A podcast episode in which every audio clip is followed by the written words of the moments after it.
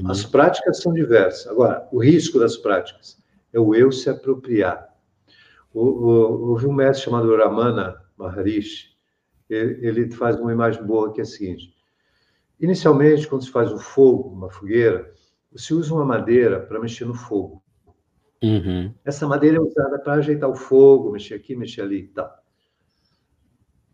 No entanto, uma vez que o fogo aumenta e se continua mexendo, essa madeira usada para mexer o fogo, ela também incendeia, ela também pega fogo, ela se torna fogo, ela é parte da fogueira. Não há mais nenhuma madeira separada mexendo no fogo, só há o fogo. Então, uhum. aquele que começa a praticar uma técnica, entre aspas, né? A palavra técnica não, não é uma boa, é, é usada, mas é, se a gente fosse analisar, não é interessante. Mas, enfim, essa, essa, essa, essa, esse sentido de eu, com necessidades, com inquietações, com insatisfações, supõe que a meditação vai deixar melhor, bem-estar, estar... porque tudo que esse suposto eu inexistente, por isso sempre no asseguramento, sempre na atenção, sempre na defesa, tentando controlar, tentando ter uma previsibilidade total sobre o que vai acontecer, etc. E se dando conta que isso não é possível, gera uma série de, de inquietações, de perturbações. Uhum. Daí eles, não, meditar é bom, porque você vai relaxar, ficar feliz, maravilha, vamos lá, vamos meditar. Eu, ele é o criador de tudo isso, porque está sempre buscando se assegurar. Então, a meditar, as chamadas técnicas se tornam um outro modo de asseguramento para esse eu. É claro que uhum. se arriscado para esse eu, porque essas práticas, se elas forem vivenciadas plenamente, elas fazem com que desapareça essa madeirinha que mexe no fogo e só haja o fogo. Uhum. No entanto, há uma possibilidade dessa madeirinha ser muito matreira, muito esperta e ficar ali sobrevivendo e amortecendo o impacto e sendo o meditador, o que faz a meditação. No entanto, uhum. na visão yoga mais profunda, que eu, eu diria assim, é que enquanto há alguém meditando, não existe meditação. Meditação é a ausência do meditador. Uhum. Porque o meditador é essa madeirinha que mexe no fogo. Se ela não se torna parte do fogo, então o estado meditativo, a dimensão do ser, onde não há dualidade, quando há pensador e pensamentos, há uma abertura, uma vastidão de luz infinita, onde não há eu nem não eu, apenas uhum. a plenitude do ser. E isto é o que se pode chamar de, com, legitimamente de meditação. Então, assim, uhum. as práticas favorecem, contribuem, com certeza. Tem efeitos terapêuticos positivos? Sem dúvida. No entanto, gente, o maior efeito terapêutico que pode haver é aquilo que desconstrói a ilusão sobre o que se pensa ser, que estabelece a consciência do que se é. Porque só então uhum. se estará inteiro, pleno, completo. E a palavra saúde, na sua origem etimológica mais remota, saúde significa ser completo, ser inteiro. A origem etimológica indo-europeia da palavra saúde, anterior ao latim, é ser inteiro. Então, saudável é uhum. é ser completo, é ser inteiro. Ser inteiro implica estar ciente de todas as instâncias de si e a instância originária de si, a instância do sagrado, a instância atemporal, livre, incondicionada, divina, essa instância, quando está aí, se dando conta de que o que ela é, é isso, essa é a causa causadora de todas as causas, essa instância, isto é saúde. Então, o terapêutico é o que restabelece a saúde. Uhum. Saúde é, se, é consciência de ser inteiro. Então, a, a terapia hum, que consegue estabelecer a saúde é aquela que consegue estabelecer a consciência de ser divino. Uhum. De ser e essa é a visão de yoga terapia. Né? Legal.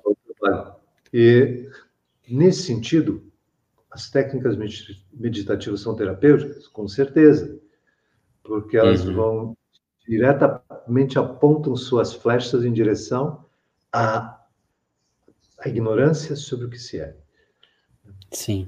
E aí, né, é, me parece assim que é uma tem que tomar um cuidado, né? E muito boa essa essa essa sua, esse seu ensinamento de que a gente prestar atenção de não ficar preso na técnica em si, ou na prática, ou nessas. Uhum. Porque, e aí, agora eu estava aqui reflexionando e há muitas questões que é, aquilo que, que é a prática, que deveria ser, que deveria, né, vou chamar aqui de deveria, mas aquilo que é a, a, o, a alavanca para entrar no estado da meditação meditativo virou uma meditação em si. Uhum. Né? Isso, isso. é então, o é... uso da palavra, né? Isso. Perdeu o sentido como dimensão do próprio ser e ganhou um sentido uhum. como um fazer. Né? Uhum. E a perspectiva. Se ficou é preso meditação... na técnica, se, se, está muito preso na técnica. É. Ah, vamos pegar aqui estado de presença. Então, ah, estar presente no aqui e agora, pronto, isso já é meditação. Isso. E aí, e... ainda é a técnica, ainda é a concentração. Isso, exato. Veja, isso é a instrumentalização de uma ideia para preservar a autoilusão. É instrumentalização. O, o ser presença é essa vastidão infinita da plenitude do que se é. Ok. No entanto, isso, enquanto conceito, é, é concebido intelectualmente e é instrumentalizado como um modo de meditar. Só que quem está aí? Que é esse eu que está aí? Hum. Existe. Existe de fato esse eu. Uhum. Isso nega. Quando ele diz assim, estou presente, vou estar presente, estou presente, isso é exatamente o inverso de que é a presença. E na presença não tem um eu presente. Existe apenas a presença.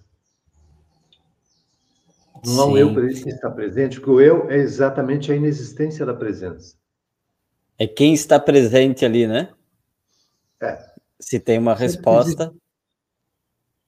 Exatamente. Assim, então, por isso vários grandes humanos, seres, né, uhum. aqui na Terra,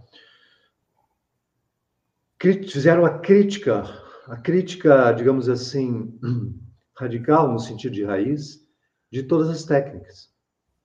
Porque não que você ficar mais sensível, respirar melhor, relaxar, diminuir a inquietação mental, se abrir, que isso, isso seja é, positivo, em certa uhum. medida, claro, mas quando é. está falando de uma dimensão além do sentido de si, uh, vigente, histórico, temporal, isso tudo se torna um entretenimento místico, entendeu? E cria um grande uhum. circo, digamos assim, das técnicas, um grande supermercado de técnicas, que o cara vai lá e pega um com embalagens diferentes, com linguagens diferentes, e apenas é um eu consumidor de técnicas, que está que, que, que, tá buscando experiências diferentes. Já tentou tanta coisa, já fez tanta coisa, e agora quer experimentar. É, isso é o caçador de experiências, aquele que está buscando experiências, mas quem que vive a experiência? É esse suposto eu. Ele que interpreta, hum. ele que faz a leitura do que está ocorrendo, dos estímulos que estão ali diante dele.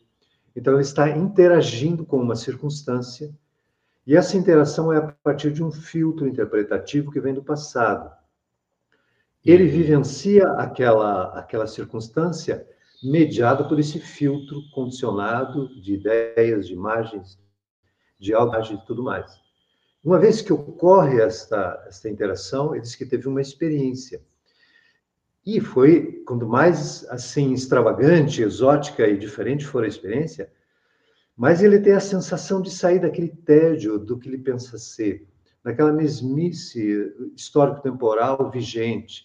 Então, quanto mais uhum. extravagante e exótica for a experiência, ele que respira um pouco fora daquela mesmice estabelecida. Então, ele se torna um caçador de experiências exóticas e diferentes, e místicas, inclusive, entre aspas, né?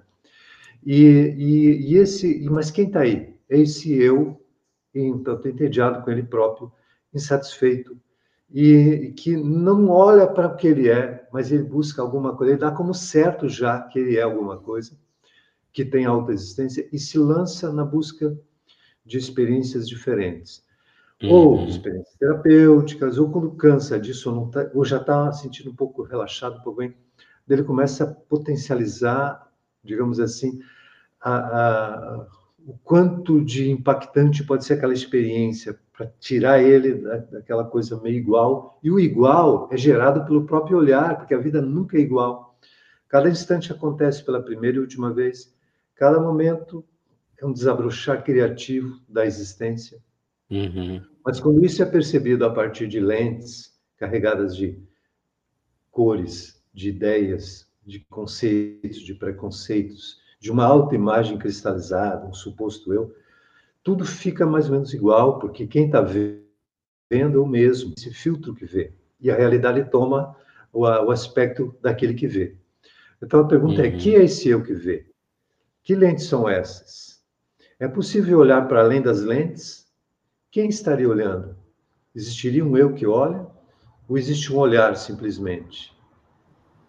Um olhar uhum. que não tem objeto para onde ele olha, um uhum. olhar que é aquilo que ele vê em tudo. Um olhar que vê uhum. o si mesmo, o infinito, em cada fenômeno. O olhar que vê uhum. o divino em tudo, porque é o divino que vê o divino em tudo.